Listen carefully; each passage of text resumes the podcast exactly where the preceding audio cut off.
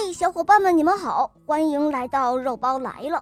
今天的故事是刘依依小朋友点播的，我们来听听她的声音吧。大家好，我叫刘依依，我四岁半了，我来自河南禹州。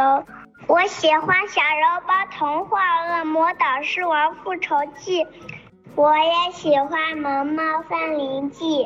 今天晚上我想点播一个故事，名字叫《金色的星星》，送给玉湖湾小月班的伙伴们。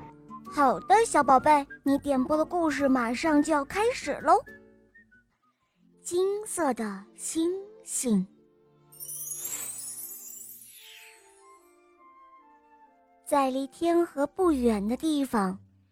一并排列有三颗小星星，说来也巧，这三颗小星星是同月同日同时生的，可是它们彼此都不一样，一颗是蓝色的，一颗是红色的，还有一个最小的，似乎没有什么颜色，只有一丁点微弱可怜的光。每当太阳落山的时候。三颗小星星就各自坐在出生的地方，放射着光芒。但是在天黑以前，有一件事，这些小星星一定要做的。什么事呢？嗯，就是他们必须从天河里打来第二天做早饭用的水。若不是这样，万一遇到夜间下雨，会把干净的水弄脏。那就不能用来做饭了。这一天的傍晚，三颗小星星各自拎着一个小水桶，到天河边去打水。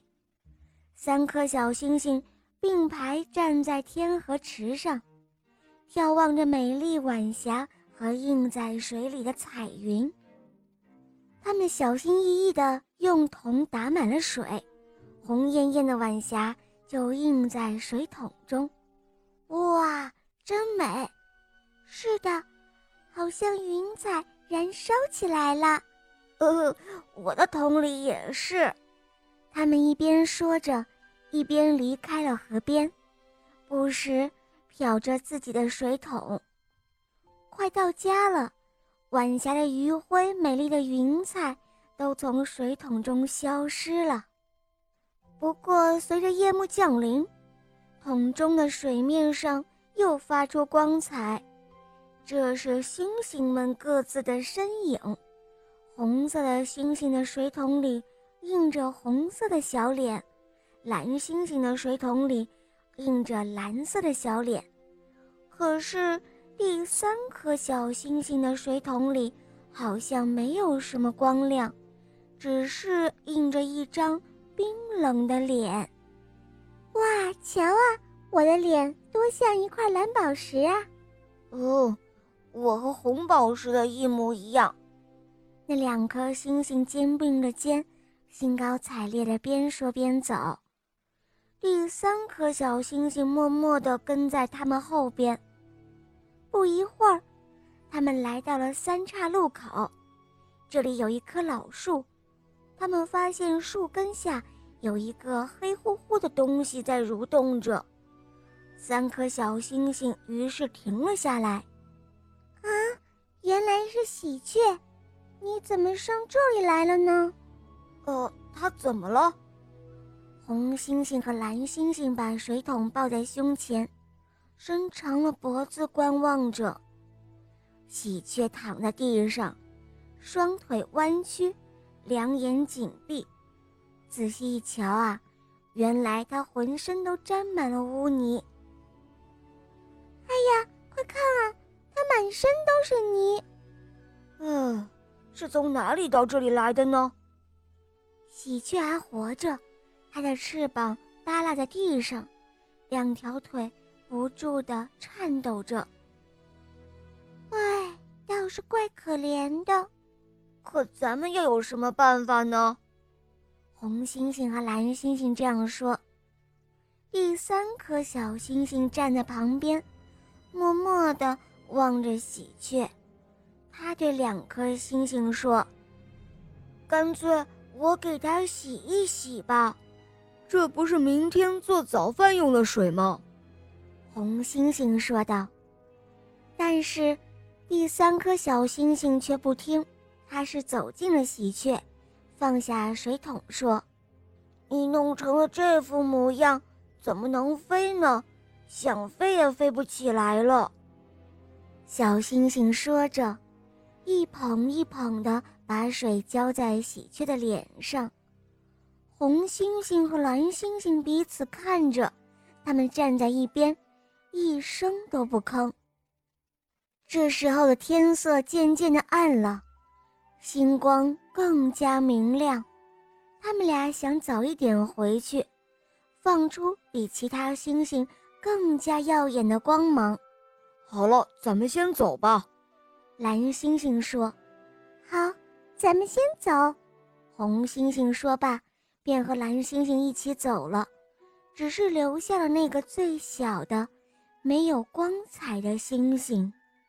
唉，可怜的小喜鹊，你瞧啊，你的这里也都是泥巴。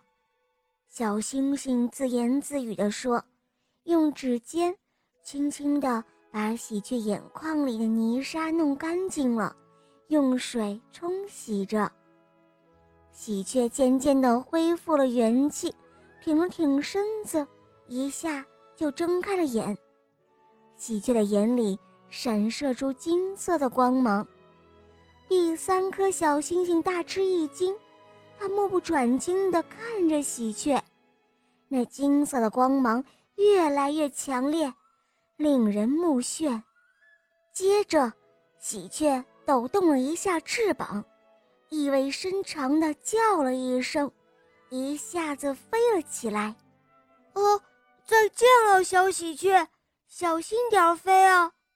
小星星亲切地叮嘱着。喜鹊的眼睛里放射着耀眼的光芒，迅速地飞远了。天也黑尽了，可是小星星还得重新回到天河去打水。他拎着一个空桶。急急忙忙地向天河走去，在那广阔的河畔，这个时候已经没有人来打水了，四下里静悄悄的。他摸着黑，打满了一桶水，又急急忙忙地往回走。天虽然很黑，但幸好这条路他很熟悉，没有跌倒。他走着走着，突然发现小小的水桶里。闪烁着一颗金色的星星。哦，这，这是，这是我吗？小星星高兴极了，它失声叫嚷着，它停住了脚步，仰望天空，寻找着这颗金色的星，却找不到，因为这颗星就是他自己。这颗金光闪闪的星非常的好看，它的光芒。并不是从他脸上或身上放射出来的，而是从他善良的心中放射出来。小伙伴们，请你看看日落以后的天空，在那无数的星中，你准能看到这颗金光闪闪的小星星。宝贝们，这个故事告诉我们，一个人的外表，并不会让一个人与众不同。而心灵美，则会让一个人散发出与众不同的光芒，你明白了吗？好了，小伙伴们，今天的故事肉包就讲到这儿了。刘依依小朋友点播的故事可爱吗？嗯，你也可以让爸爸妈妈帮你来点播故事哟。更多好听的童话，可以在公众号搜索“肉包来了”，在那儿关注我，给我留言，或者在喜马拉雅搜索“小肉包童话”。恶魔岛狮王复仇记，让小肉包还有雷霆狮王带你一同畅游美丽的恶魔岛哟！好了，刘依依小宝贝，我们一起跟小伙伴们说再见吧，好吗？小伙伴们晚安啦！宝贝们，我们明天再见，拜拜。